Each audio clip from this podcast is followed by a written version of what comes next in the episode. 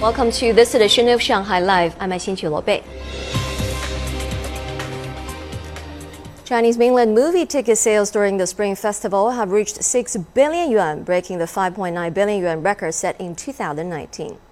Today alone, data from ticketing platform Maoyan showed ticket sales exceeding 940 million yuan by 6 p.m. with 19 million tickets sold. Detective Chinatown 3 is the undisputed box office champion thus far with over 3.1 billion yuan in ticket sales.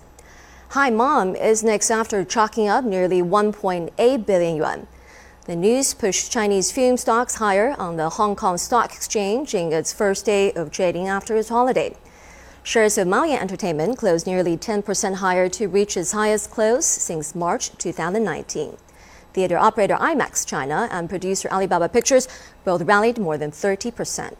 So far this year, the mainland's box office has generated 10 billion yuan with nearly 230 million film tickets sold.